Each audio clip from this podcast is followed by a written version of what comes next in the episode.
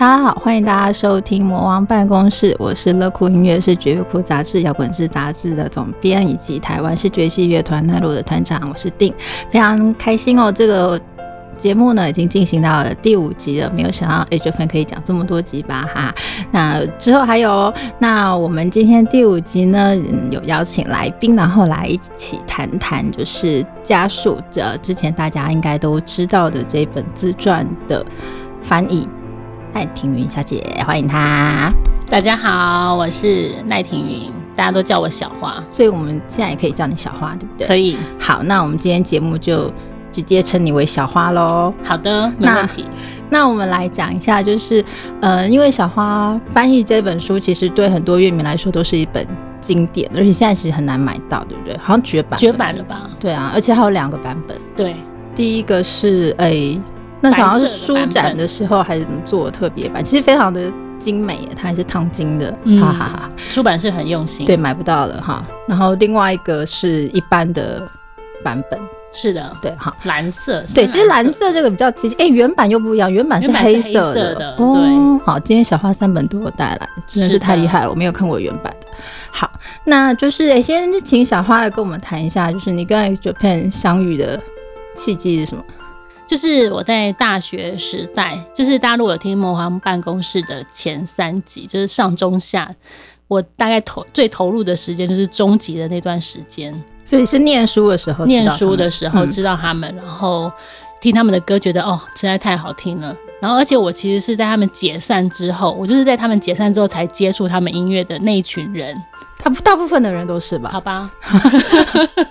大部分人都是对，在解散的时候才知道他们。对对对，嗯嗯。然后后来就是因为很喜欢，然后刚好那时候就是台湾，我知道台湾角川就是拿到这本书的版权。嗯，等一下，等一下，等一下，先讲，先不要讲这段，先讲学生时代。哦，先讲学生时代，因为我们要让大家知道推坑的重要性。那时候就是我朋友，哎，应该就是说，对我前男友，前男友很喜欢 H Japan，然后我就跟着他一起听 H Japan 的音乐，然后觉得他们音乐哦，真的太棒了，然后就就很喜欢呐。然后可是因为那时候他们已经解散，你想要再听他们的新歌，所以那时候。没有介绍你的时候，你根本也不知道这个乐团，真的不知道。你有在听日本音乐？我那时候很少听。其实我是一个很，我不是音乐界的人，不太听音乐的。就是我会，我就是我都听，可是我也没有那么投入。对，所以你就入坑了哈。对，我就入坑，大家就知道了。其实就是你知道，推荐朋友听这件事情，其实还蛮重要的。就算是一般没有很热爱音乐的人，也也许有可能因为你的介绍，他就一头栽进去，然后。遇见了改变他的人生，以及改变很多人的人生的事情，也许就这样发生了。而且我印象非常深刻是，就是我们今天一开头播的那个是《Art of Life》的一小段嘛，那是我前男友给我听，就是第一次听《Art of Life》，他一次就第一次就可以听这么艰涩的，前面已经听过其他的，然后第一次让我听这首歌的时候，我就哭了。就你有听完吗？非常那首歌那么长哎，很长，就是因为你可能是因为时间酝酿很久，就听了三十分钟，觉得说可以了吧，就是我可以哭了吧，这样这样子。对，好好好好好好。那时候哎，对你说你觉得歌词写的很优美，对，哪一段？你是阿罗拜吗？对啊，我觉得他一开始就写的很，就是。因为你知道，Yoshiki 他又喜欢用英文写，是对我那时候日文还很不好、不太好的时候。英文不太好，日文不太好，日文不太好。然后我就觉得英文歌词对我来讲还蛮亲切的。了解，大家就看得懂他里面写什么这样子。好好，国际化，他们现在也是这样。其实他们后来的歌几乎都很多都是对，都是用英文。对，没错。好，然后哎，你还是要讲一下啦。你有参与过什么第二集的？第二，所以你有去点灯，我有去点灯，然后我也有参加他们在台湾的第一场，就是那个复活之后的那一场，二零零九年的那一场演唱会。嗯，那时候真的是我最投入，就是 extra extra pen 的时候。对你后来都没有这样追星了，因为后来就是你知道，就是有一些生活上有些很多事，后来就变人妻了。对，就这样。来讲一下，就是其实你虽然那个时候工作不是专职的翻译，但是也是。日文相关吗？在，因为我是从二零零五年开始接书籍的笔译，嗯，然后从二零零五年一直到现在都一直有案子可以接，所以算是蛮幸运的。然后刚好那时候就是二零一零年嘛，那时候是二零一零年，我记得这本书那时候我知道台湾角川拿到这本书的版权，然后那时候刚好是我最投入的时间，然后我就很想要对，可是那时候你还有正职的工作，我那时候还有正职的工作，可是我还是讲一下嘛，讲一下嘛。我那时候我那时候在学校工作啊，所以其实我就是白天工作，然后我都是趁晚上的时回晚上或者是假日的时候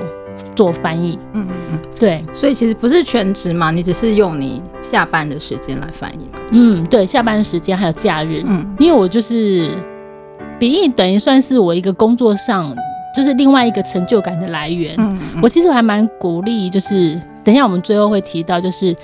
如果说你现在是上班族，你其实也可以找一个，就是如果说你懂日文的话，你或许也可以用这个方式来增加你一些工作上的成就感。因为我其实我我我的正职工作是一个很固定的，就是它没有什么成就感的工作。可是你要透过你，可是你现在你那时候的工作也是跟日文相关的。好了，就是那时候是在学校日文系工作，那当然平常也是会用到日文，可是因为工作的它的行程都很。固定每一年什么时候要做什么事情都很固定，所以我觉得这个工作会给我自由的感觉。对，就是它是一个很，它的固定时上班时间也很固定，所以那相对来说它的成就感就比较少。所以我那时候其实是透过这个笔口笔译，另外再接口笔译工作，带给我其他的成就感。嗯嗯嗯，这样子。好，我先我先讲一下，其实那时候呃，因为刚刚就提到说是我们这个第二集的这个。介绍的这个时间段哦，所以我个人那个时候也是在唱片公司工作，然后诶，我其实那个时候我也刚好我也认识角川的编辑，就是他本来就是我，他本来就是我的朋友啦。那他非常非常的有热情哦，对于这个音乐他是非常的喜欢的。所以其实那时候角角川有很多编辑啦，我也我也不知道那时候负责是谁，我只是诶知道好像要出这本书了。那呃，我的工作又跟 X Japan 的时候息息相关，所以我问他一下，我说：“哎，你们公司好像要发行这本书，那刚好对他说对，那个担当就是我这样子。”然后我就说：“哎，那那我就是想要问一下，说：哎，那你们是什么时候要发行啊？你们找到翻译了吗？你们要怎么做啊？什么的？”然后他那时候跟我说的是，他翻译他们还没有决定要找谁翻这样子。然后你知道，就是会投入个人情感。就很希望这本书一定要翻得很好，或者是要很受欢迎，这样，或者是，嗯，因为我们就觉得那是第一次有这个诶学篇相关的中文的书籍在台湾做发行，因为当然后来还有，你看像二零一零年发的这个是 Yoshiki 的自传是家数嘛，那后来五年发一次，二零一五年发行的是偷学的洗脑，然后今年二零二零发行的是呃 Hide 的那个 Never Ending Dream。所以就觉得刚好五年发一本，那第一次发行的时候，其实大家都很热血。那我就问他，他就说，嗯，就还在征求翻译这样子，然后他们会有一个示意的动作。那这部分想问一下，那因为我那时候很投入，就是我是一个，我那时候还算是一个称职的歌迷，然后那时候就觉得说，而且那时候我们还不认识，对，我们还不认识，然后。那时候我就觉得说，这本书既然要翻译成中文版，然后我现在又有在做书籍翻译，然后我又是歌迷，那那一定要由我来翻。我 我相信其他歌迷也也会有这种心情。对，大家都觉得我来，我可以。对，可是因为我那时候完全不认识，就是角川的任何的人哦，包包括编辑。那我在想说，那怎么办呢？那依照一般我们就是去应征的，就是一定是对方有。发这个真才启示，你才能有办法去应征嘛？对。那那时候角川甚至没有发真才启示，他没有发任何真才启示。哇，那可能世界那个对四面八方就已经很多，所以我就是毛遂自荐的人了。对，然后我就上网去，对我就是毛遂自荐的其中一个，因为我就上网去搜寻了所有，就是我找得到的角川的信箱，就是有点像骚扰他们。就是你觉得现在这一招还可以用吗？在现在这个社会？我还是蛮鼓励大家，就是展现你的热情的。我那时候就是寄了我的履历，然后还有一封就是文情并茂，就是说我就是非常喜欢 Extra Pen，然后我也有在做书籍翻译的工作。那我知道你们拿到这本书的版权了，我非常希望可以有示意的机会。我那时候没有说我觉得我一定可以翻译，我就说我我希望我可以有示意的机会。所以示意示意这个动作是呃一般职业的。都一定要对会做的，对，经必要的经过，不管你有没有翻译过这家出版社的书吗？因为我现在有在教笔译，对，然后所以呢，其实我都会跟学生讲说，其实示意是很必要的一个过程。第一个是示意可以让编辑还有让译者知道说你自己适不适合这本书的翻译，就算是一小段的内容，其实出版社也可以做判断。对，示意就是尝试的是翻译的意，对，然后再就是。那我说，你当你接到案子之后，你还是要再试一段给编辑看的，我会建我会这么建议他们，是因为因为我每一家出版社他们要求的风格不一样。即使是你已经合作很久的编辑，那可能他对于这本书的期待是不一样的，所以我会建议大家，就是说你在接到确定接到翻译之后，你还是可以先示意一段，就是说，哎，我接下来就是要用这样的风格去翻译这本书。就算是已经定案了，还是要先。我会建议这样，就是我接下来用这种翻译，用用这个风格来翻译这本书，那你们觉得如何？嗯嗯，对，所以我觉得这个是，所以翻译没有这么简单，翻成中文就好，还还还是会有风格。对，因为我有我有文字的风，那个我觉得那个是中文的能力了吧？嗯，对啊，翻译的确就是不是日文的程度的问题，而是中文的能力。而且有每一间出版社要求的风格真的不太一样，有些出版社他会希望说你保留就是一些日文汉字，像一些手作书，他们很喜欢保留日文汉字，就是希望有日文的风格。嗯，那可是有一些出版社他就很直接跟你讲说，我希望这本书完全不要看起来像日文。我看我我希望就是它看起来就是像中文写的，那就是让你要彻底的去处理掉，把所有的日文的一些惯用的那些那这个部分改掉。编辑或出版社会直接跟你沟通吗？还是其实是你要去揣摩的？有一些编辑会，那有一些编辑因为可能编辑其实很忙，所以他们可能也没有办法，就是他们觉得说你应该可以想到这些部分，所以我会尽可能多想一点。那那么那个时候在。就是示意这一本书的时候，就是关于风格这方面，你没有做什么讨论吗？没有，因为那时候其实我不知道编辑是谁啊。然后有有，后来就是因为我寄了很多封这个应征信去，然后后来就是就是编辑有跟我联络，就说我们现在找，我们有收到你的那个应征信了，然后就是我们现在在找译者，然后希望你可以来示意，然后就给我一段就是原文，然后我就把它翻译成中文。然后其实那时候我不太确定他要什么样的风格，我只能就是我就依照我当下我觉得最好的处理方式，然后以以一个译者跟歌迷的身份，然后就去修正我的译文这样子，然后我就把它寄出去。那其实我也那时候我也不是很有信心啦，因为我知道竞争者一定很多，但是很幸运的就选到了我这样子。对，我想问一下，所以一般的书籍会有这种竞争的译者出现吗？哦，我觉得应该没有吧。除非说他今天就是有一个真才启示，如果说你有丢真才启示的话，当然竞争的就是竞争的就会很多，所以还是会有那种呃公开征求译者的对，不然的话，现在其实很多出版社他们都是习惯找自己已经合作过的译者。御用的翻译，对，因为其实要可以完整的翻译完一本书也不是很简单的事情。是。好，那我其实不知道大家手边有没有加速这本书，我其实我也蛮久没有再拿出来翻了，然后我现在再拿出来看我。觉得它其实里面真的是蛮讲究的。其实我我没有看过原文啦，我不知道是不是原文书就这样。但是其实以我们自己，嗯，平常也有在出版杂志，而且我们的杂志也是直排的，这比较少。因为通常书可能中文的书籍是直排，那有的台湾大部分的杂志是横排，但是我们杂志也是直排的，所以我们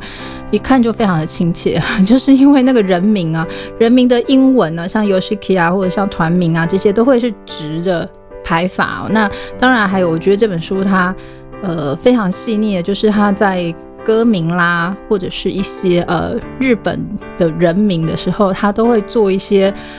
呃注记。那它的注记不是夸胡什么，它就是直接再用一行小字写在旁边。那这个呈现当然可能是编辑决定了，但当时在原文的书的呈现其实就是这样子，因为原文其实大部分。它都是英文，然后搭配片假名，也是就是用一行小字写在旁边，片假名就是告诉大家说这首歌应该要怎么发，就是让日本人知道怎么念。对，嗯。然后中文其实我们在翻译的过程中，我们是用教 Word 档嘛，那因为 Word 档它就是你要标那个小字，其实很困难，而且到时候排版也会造成一些困扰，所以我们一定都是用夸胡的方式去。告诉编辑说，那这个人名应该要怎么发音，或者这首歌它它的原文是什么，或者它的英文是什么这样子。那当时编辑就很用心，就是把它用刚刚定讲的，就是直接在旁边，直接用夸胡。因为后来看到蛮多书都是只是后后面直接用夸胡写这样子。对，还有其实像人名啦，或者是取名啊这种部分，呃，我们在。嗯，我们自己的杂志里面其实也常遇到哦。那我们自己在杂志里面的呈现的时候，其实我们通常呢的呈现，大部分我们还是会直接就放日文的歌名，因为我们觉得把它直接翻成中文，可能大家会有点联想不起来到底是什么歌。不过如果这个呃专辑或者是艺人，在台湾有。唱片公司代理，有台压，有中文的正式的译名的话，呃，通常话就必须要尊重唱片公司，那可能就要把这个歌名写成中文这样子。那我记得那个时候好像小川的编辑好像有来问过我，就是说，哎，小片这些东西有没有正式歌名啊，什么曲名有没有正式的中文名称？那其实说完那个时候他这样问，但是因为他们的专辑曾曾经有过台压发行，没有错，但是。呃，那时候不是我们公司负责，那我们做的是跟跟演唱会比较相关的部分，所以我我那时候回答他，我好像是我我自己也不敢完全确定，就这首歌的中文就是这个名字这样子，所以我才想说你们当时的安排就必须日文、中文就是全部呈现。那我觉得这对歌迷来说也是一个，我觉得都不得罪啦，对，相当的专业的做法这样子。那我觉得，嗯，编辑应该。也是蛮有爱的，蛮用心的，才会这样子来做。那呃，另外继续提到好了，就是在翻译这本书的，就是过程当中，因为其实好像花了蛮多时，哎，其实没有花很多时间的，因为很赶。对，因为呢，其实那时候他给我们给我的时间，我依稀记得给我的时间是三个月。然后那时候我自己有点高估自己每天的产能。因为我后来翻完才发现，说，我，天哪，这本书是二十二万字，那在三个月内要翻完二十二万字，对我来讲是从来没有过的挑战。所以那时候我我就是高估了自己的产量，那当然后面就会拖啊，就会拖稿。所以我觉得编辑真的非常辛苦。那他要在这个时间压力下，然后去完成这个本书的排版，我觉得。当然对不起他了，可是我我也是希望自己尽力把这本书就是的内容翻译到我觉得那时候我我可以翻译到最完美的境界这样子。嗯，其实我们对呃，如一般大家，其实我也是啦。如果对这种书籍的出版不是这么了解，流程不是那么了解可能都是从那个日剧看来的，就是日剧相关的什么重版出来了，比较高女王这些日剧当中知道他们工作的。样子，然后都会觉得对，好像编辑真的很辛苦，因为其实是两边压榨，主管也压榨他，然后这个老师啊，有时候是因为漫画，老师这边也脱稿，然后变得他们中间很为难，然后对其他呃像教稿那边也是对着编辑，所以其实他应该是各方的压力都来自于他。对，编辑真的很辛苦，所以他有压榨你吗？他没有，他他是被你压榨。我我我只能说就是。感谢他了，其实的那时候的那位编辑真的很有爱啦哈，我们现在真的要感谢他。那其实那时候我有跟他提过，因为呃大家都希望这本书就是呃怎么讲可以很轰动这样子哦，所以那时候其实视觉乐库已经开始在做 free paper，就是如果大家知道的话，就是在发行实体杂志之前，我们有做一个呃试试阅吧，啊做了一整年。那当初我就想说，哎，在我这个 Free paper 里面可能有一栏介绍一下有这个新书的资讯，所以我有跟他要了资料，说，哎，那你可不可以给我这本书的封面啦？那我就把它放在上面，然后可能写一下，说最近有发行这本书啊，什么大家可以去看啊，然后什么书展那个时候还要有特别的活动这样子，然后他就很紧张，他就说啊，你这个你要用，可是你要用在哪？然后你会怎么用？就是他们其实压力是很大的，因为出版社的权利可能没有大家想象中的这么的。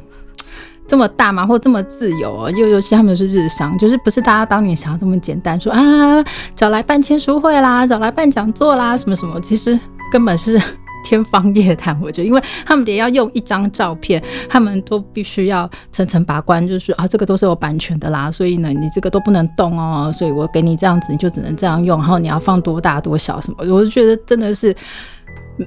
我觉得真的是非常非常非常的严格啦，因为他们这个都要授权，所以我们可以看到中文书蛮多，上面都有书腰的。然后书腰其实我都觉得跟唱片的侧标其实是蛮接近的东西哦，因为这个书腰就是你在，因为通常都是封起来嘛，买的书在书店都是封起来的。那这个书腰上面的中文字就是你唯一可以看到介绍这本书的内容。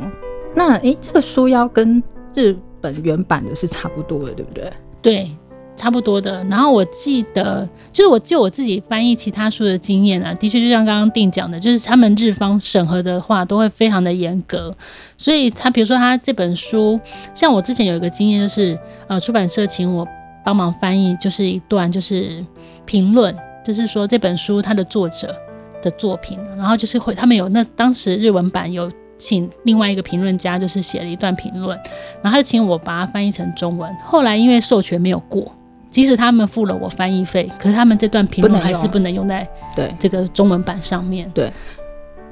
然后这个书腰的部分就是。它都是完全一样，一模一样。对，字体啊、颜色啊，什么排版都要一模一样。其实有时候不是他们偷懒，是真的就只能这样了。你你在像我们我们在做就是类就是呃像唱片当年我在做期选的时候，我当然会希望我多塞一点字，或者是多做一些介绍，而且是。台湾人看得懂的介绍，不要那种很奇怪啊、很奇怪的日式中文做介绍都没有用我。还是希望可以用一些呃比较宣传性的字眼，然后来来来写这个东西。但是呃，真的是比较刻板的日本人，他看到这个车票就会觉得这上面写的是什么？嗯，翻一下，那是什么东西？呃，我们我们的标题没有这个，然后就就是就不通过。然后我就会觉得，嗯，可是你就是一个国外的东西，就是你们。邦乐也有吧，就是你们在日本买的西洋盘上面也会找找一些人写一些东西。那我觉得这不就是你在台湾的的店里面要卖的东西？那大家第一眼看到实体就是看到外面这个，那你不写的清楚一点，大家怎么看得懂？可是后来我觉得台湾这边都有点放弃，我觉得多做多错，就只能说这 Yoshiki 这本书也很幸运，就是有歌迷的支持。不然，如果说像一般的作者的书的话，如果说他也要审核的这么严格的话，可能一般人就不知道说到底这本书在讲什么。这这这这那对，那你你要说，那他就只是卖给歌迷的。说实话，那这样子对这本书或者是对出版社真的好吗？他可能可以卖给更多一般。的人，他他如果写一些比较耸动啊，或者是比较呃有话题性的东西，他们可可能可以吸引更多的一般人。可是也许歌迷就不开心，或者是然后就不通过。我觉得这很很两难。对对对 对，有的人就是喜欢他喜欢原汁原味，他就是喜欢一模一样的。好，那其实都一样了，在出版业嗯都会遇到相同的状态。接下来想继续请教小花，就是你在翻译这本书的过程当中，比如说呃。以这个专业译者的部分来看，你觉得呃最最困难或者是花最多心力翻译的章节，跟比如说你以歌迷的身份来看，你印象最深刻、最感动的部分是哪些呢？因为我自己就是书出版之后，我很少会去翻我自己的译作，因为做书籍翻译的人可能都知道说，因为你看再多次，你都会有地方想要修改，那所以说就会变成是一个。是好像对自己的折磨，所以我其实，在书出版之后，我很少去看。可是我印象非常深刻的一件事情是，就 Yoshiki 在他的书里面就提到，就是他有一段时间为了录音，然后就非常非常的瘦，然后每天都是几乎都没有睡觉，然后瘦到体脂肪只剩下百分之六还是多少。然后那时候我就用这件事情一直鼓励自己，就是因为那时候我翻译这本书很痛苦，因为我要在三个月，那时候讲三个月嘛，就是反正在短短的时间要翻完二十二万字，所以。我常常熬夜，然后也常常就是，是等于是你几乎都没有别的娱乐，你就是只有工作跟翻译这样子。然后我就是说。我就一直鼓励自己说：“哎，这个人他那么辛苦，他都他都没怎样，所以，我 我应该也也会瘦，是这样。我应该我应该我应该也还好，就是应该会瘦，对自己的身体吗？就是对自己的身体健康或者是生命安全，应该不会有什么威胁。我那时候就用一直用这件事情鼓励自己，就是说他这样都没死，我应该也也死不了吧？对我这是我印象非常深刻，就是他那时候真的对为为音乐投入了很多，嗯，然后我也会投射在自己，说我为这本书的翻译真的投入了很多。”可是你在翻译后来其他的作品的时候，会有这样子的哦。说真的，我翻译其他的书，就是会没有这么的吹毛求疵，就是因为自己是歌迷嘛，然后我我也知道说这本书一定会受到非常多歌迷的检视，嗯，大家会怎么看这本书，就会影响间接影响到对我这个人的评价。所以，我我我对这本书的做这本书做这本书的时候，真的压力不是跟。做其他书的时候一样的，就是所以其实是很特别的一个工作经验，非常到现在都还是嘛。而且我那时候一直觉得说，哇，我翻译完这本书就可以退休，就不用再翻译其他书了，就生命能量用完了，真的就觉得说，就是就是你知道，就是人家讲说什么朝闻道夕死可以，我就是 翻完这本书就觉得啊，算了算了，我就可以我可以退休了，这样太累了。所以你后来有休息很长一段时间再开始翻译，其实也没有。继续翻吧，就是还是有继续翻，只是就是那当下就觉得说，真的是就是翻完这有可以翻到这本书，就是真的是这此生无憾的感觉。所以作品完成的时候，你应该蛮满意的吧？呃，我自己交稿的时候，当下一定都是满意的啊。我就是一定，我交出的稿子一定是我自己觉得我当下觉得最好的方式，然后去处理，然后交出去也也是一定是让我觉得自己满意的稿子才会交出去。所以就是会拖。所以你会被退吗？我没有被退过稿，所以你没有，我很少很有啦。刚开始出道就是刚开始翻译的时候，曾经有编辑说你这个，因为我们那时我记得有一次是翻译跟。土壤有关系，就是农业方面的书，是专业的书。那因为我不是那个方面的专长，而且我又开刚开始做笔译，我可能没有办法拿捏那个技巧。我就曾经被编辑说过，说，哎，这个好像这个译稿好像不太能用这样子。那当下因为我才刚出道而已，所以我就那时候我也觉得说，OK，我可以接受。对。那后来我慢慢的可以掌握，就是这个笔译的他应该要怎么处理，然后。我就几乎我我从来我应该是没有被退过，所以在这本翻译加速的时候，你那时候交出去的稿子其实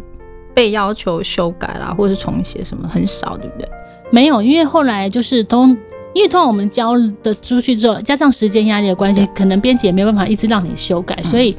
我交出去之后就是给校对看，校对看完给编辑看，然后就排版就直接出书这样子。嗯，所以没有很多。来回反复的过程，我记得是没有，还是其实编辑都帮你挡掉？有可能，也有可能就是我希望就是啊，其实我那时候我一直希望说，我是不是可以再看过一次？因为我自己也希望，你不知道你出去的是什么，对，我也改过了。对，我也希望就是我再看过这本书，然后我我可以就是知道，就是说后来被改成什么样子，那我自己可不可以接受？我也想要知道。可是因为那时候真的没有这样的时间，你后来看到最后是整个书发行的时候才看到。对，嗯。好，那我来讲一下我印象最深刻的章节，其实蛮肤浅的，没 没有小花刚刚讲的这么深奥。其实我在翻的时候，其实这个这这也不用看啦，这个不不不用看书，大家可能都知道啦，津津乐道的那个什么咖喱事件啊，热水事件。那又再看了一次哦，上面写的这个咖喱事件呢，当然就是其实有 Shiki 有他的委屈啊。后来呢，其实我们有求证，就是那个。第二集的那个阶段，我们有直接跟日方求证，那时候就问他说：“咖喱事件是真的，这个事情是这样子吗？怎么这么的戏剧性吗？”然后工作人员说：“对，真的，而且其实呢，这讲的就是跟我们讲的，那个工作人员说，我自己有去吃那个咖喱，真的超级辣，所以不要怪人家，真的超级辣，好吧？自自己都觉得不好意思，买了这么辣的咖喱，就是我觉得有点整整人这样子。” 所以哈，没有，我觉得没有。那时候有求证到这个事情，觉得相当相当的神奇。那譬如说，其实像书的后面哦，有提到这个复活，有提到一点点哦，就是哎，九片后来这个二零零八年复活的时候，在这个东京巨蛋的这个三天的演唱会啊，演唱会有一些过程哦。其实我因为我们都在现场参与哦，那讲到这游戏，他好像第一天就是因为那个。要那个三 D 显显显影 显灵这个 hide 的这个影像，所以技术上克服，然后就是有 delay 蛮长的一段时间，然后演唱会就是很晚了，很很好像两个小时还多，反正就 delay 很晚才开始，然后又不能超时，所以只唱了几首歌就结束了。那有些很不甘心啊，他就他就去撞鼓啊什么的，然后就弄得自己遍体鳞伤流血，然后就整个人很虚弱，然后。就算是这样子，他还是出席了所谓的国际记者会。对国际记者会呢，鄙人我就在现场。那时候其实我们根本不知道发生什么事情，我们只知道一直等，一直等，就是开场也等，然后就是说有一个记者会，然后也等了非常非常非常久。然后出来的时候，那那个时候对所有台湾的媒体来说都是一个很震撼的时候。其实那一次是几乎是大概大家都是那个时候第一次看到 Yoshiki 本人。因为那时候他都还没有来台湾嘛，所以是第一次看，就是在舞台上以外，私下看到他，然后就有一点惊讶，因为那个地方它不是一个很正式，说有舞台啊什么的，其实大家坐在位置上，然后他就直接从房间走出来，这样，然后就有点吓到，这么近，然后他样子真的非常憔悴。其实鄙人那时候我有拍到一张照片，到时候可以放到那个粉丝专页给大家看，就相当模糊，因为吓到手震啊。就是他真的很憔悴，然后其实我们也不知道，我们也不太知道这个记者会是干嘛的，因为他真的只很简短的讲了三五分钟，书上面是讲十分钟，其实在我记得更短，就是根本就没讲什么，感觉上只是出来打个招呼，然后他就进去了。可是，在场媒体大家都不知道发生什么事，他反而会觉得怎么都没诚意呀，叫我们等这么久，然后迟到那么久，他出来两下又进去，根本不知道干嘛。但是后来是真的是看了之后才知道，啊，原来他那个时候已经这么虚弱，这么惨，然后还要做这些事情。才会觉得真的是非常的辛苦，然后那一次的复活的演唱会，就是对乐团或者是对全世界的媒体来说有多么的重要，这样子。所以就是其实书里面写的都是真的，很大部分都是真的这样子。对，好，所以呢，我们今天呢，其实时间有限了，所以我们先请小花讲到这个部分。那其实还有很多要跟我们分享，对不对？就一些抱怨吗？抱怨。一些别人的甘甘苦谈嘛，就是有有甘有苦。好啦，我们还有其他的一些部分，那我们呃下期再来跟大家继续来分享。那如果你看过《加速》这本书，那你有一些想法的话，也非常欢迎大家就是在我们的粉丝专业啦，或者是 IG 啊一些 SNS 的管道来跟大家分享交流。或者你有这，我觉得你有这本书，应该就可以值得炫耀了。对，就是此生无憾。对，就把这本书就是拍照贴上来，大家都羡慕的要死。好，对，就欢迎大家跟我们分享。那我们今天的魔王办公室就先到这里，我们下周见喽，拜拜，拜拜。